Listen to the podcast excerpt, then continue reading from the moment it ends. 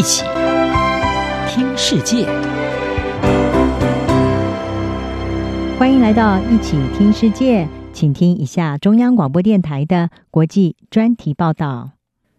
三十九岁的赵婷以《游牧人生》一片，在今年的奥斯卡勇夺最佳导演、最佳影片和最佳女主角三项大奖，可以说是最大赢家。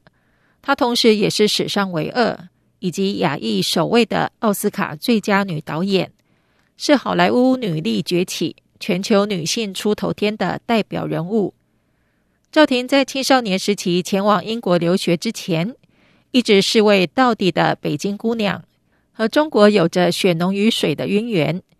因此，当赵婷今年二月夺下金球奖最佳导演时，中国官媒称她为“中国骄傲”，肯定这份成就。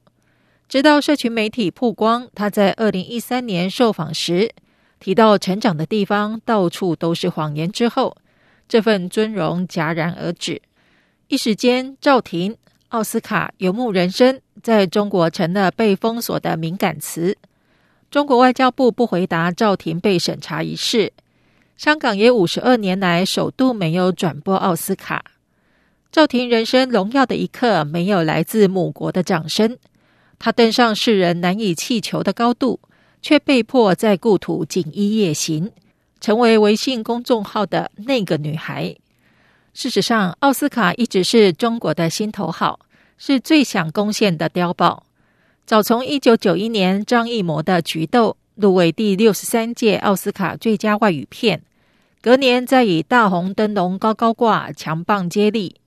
到一九九三年，陈凯歌以《霸王别姬》再度荣获奥斯卡外语片提名。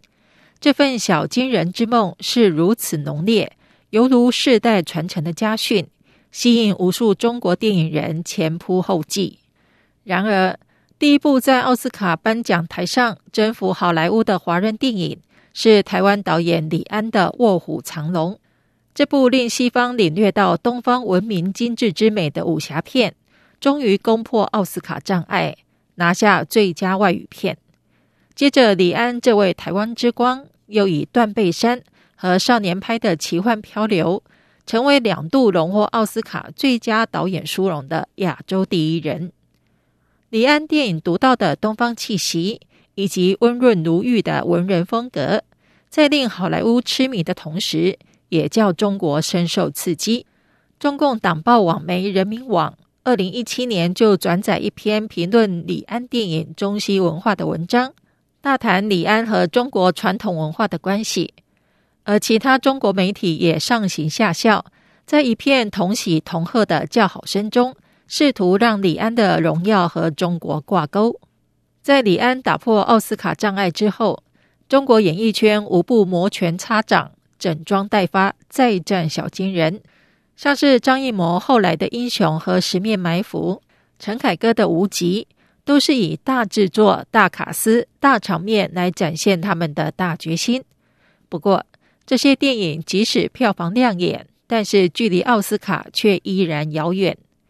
如今，好不容易数十年来的美梦成真，出身北京、拥有不容置疑中国血统的女导演赵婷，终于破除中国的小金人魔咒。